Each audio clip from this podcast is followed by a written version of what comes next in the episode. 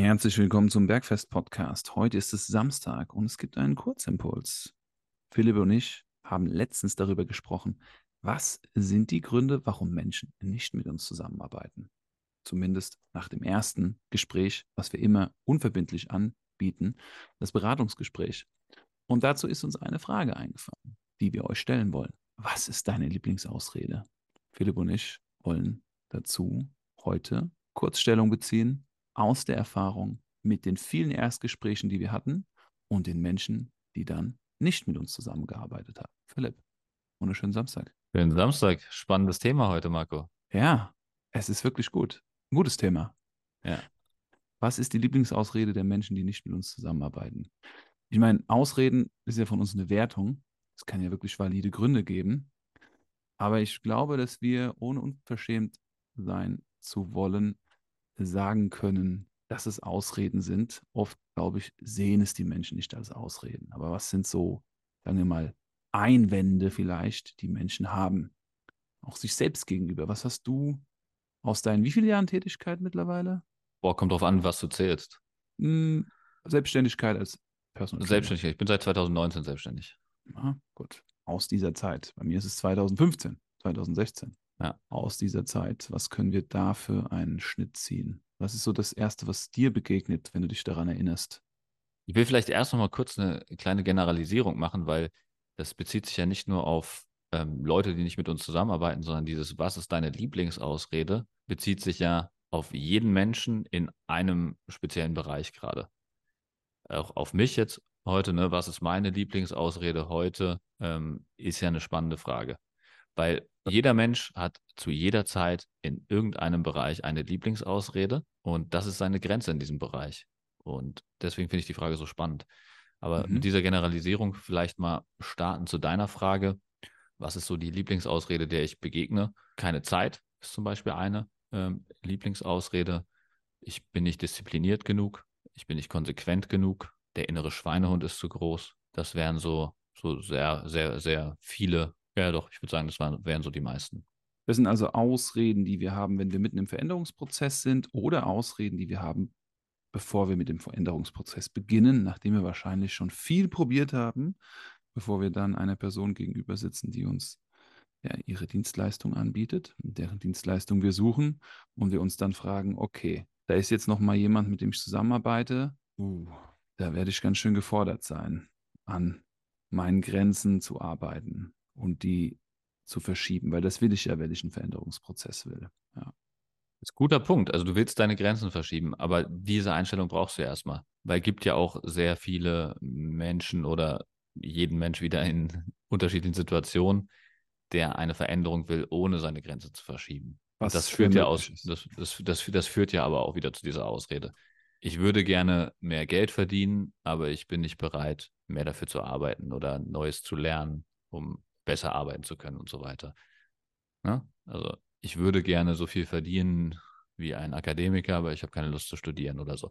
Also die, diese, diese Punkte ähm, gibt es in jedem Lebensbereich und somit auch in diesem äh, Coaching-Konstrukt.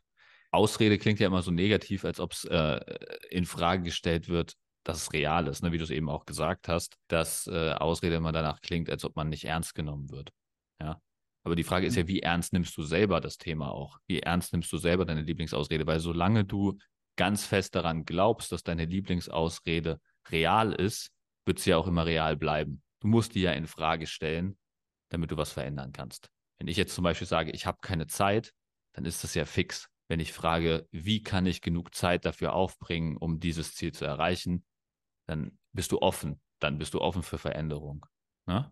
Mhm festes Mindset und ähm, wachstumsorientiertes Mindset. Mhm.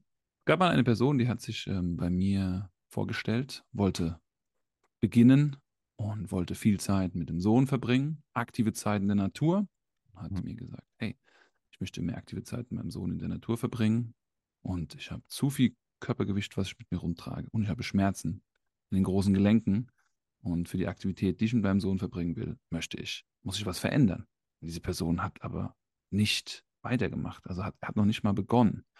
Und ähm, hat halt einfach nicht dran geglaubt. Ja, er hat so viel ausprobiert, hat aber einfach nicht dran geglaubt. und wollte diese Grenze nicht verschieben und hat sich diese Ausrede, die sich viele Menschen auch immer wieder selber sagen, ach, das, ich bin einfach so, es wird sich nicht verändern. Oder sie haben auf der anderen Seite einfach noch nicht genug Leidensdruck gehabt, um dann ähm, Veränderungsprozess zu starten. Das sind so diese zwei Extreme, die ich dann immer sehe. Und das ist für diese Menschen dann auch deren Wahrheit. Und die können aktiv entscheiden, in deren Wahrheit zu bleiben oder können sich aktiv dafür entscheiden, sich von außen einen Spiegel zu holen, der sie dabei unterstützt, langsam, verständlich und für sie umsetzbare Lösungen zu entwickeln. Ja, guter Punkt auf jeden Fall, weil man kann sehr gut verdrängen. Der Mensch ist super drin, da drin äh, zu kompensieren, sich diese Sachen schön zu reden wieder. Also wie jetzt das Beispiel mit äh, Zeit verbringen mit den Kindern, ähm, kenne ich auch. Ich meine, ich habe selber Kinder oder ein Kind kriegt jetzt mein nächstes. Ähm, und man ist so schnell dabei, halt im, im Hamsterrad des Alltags das alles äh, zu verdrängen, dass man da ein reales Problem hat. Und da ist es gut, wenn der Partner oder das Kind auch selbst einen drauf stößt und einem das signalisiert, dass man da gerade nicht bewusst genug mit umgeht und ein ernsthaftes Problem hat. Ja, zum Beispiel am Anfang meiner Selbstständigkeit habe ich viel mehr gearbeitet als jetzt, bis meine Frau mich darauf gestoßen hat, dass es äh, Zeit wird, was zu verändern. Und seitdem äh, habe ich da viel mehr Fokus drauf, viel mehr Bewusstsein dafür, wie viel Zeit verbringe ich mit meiner Familie, mit meinem Sohn.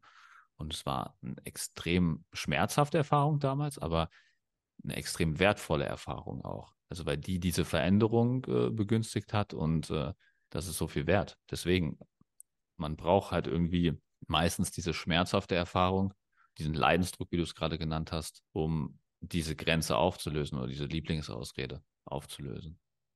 Kurzer, kleiner Impuls für eure Lieblingsausrede. Schaut mal, was ihr davon mitnehmen könnt, wenn ihr euch das nächste Mal die Frage stellt. Soll ich es machen oder lasse ich es lieber sein? Und ähm, ja, stellt euch dann stattdessen halt die Frage nicht, soll ich es machen oder soll ich es ma nicht machen, sondern was ist gerade meine Lieblingsausrede, die dazu führt, dass ich es nicht mache? Ich glaube, das ist eine sehr gute Frage. Mit der Frage wünsche ich euch ein schönes Wochenende und wenn es für andere Leute auch hilfreich sein kann, gerne teilen. Und ansonsten hören wir uns zum Mittwoch zum Deep Dive. Bis dahin eine gute Zeit. Ciao, ciao. Macht's gut, liebe Leute. Bis bald.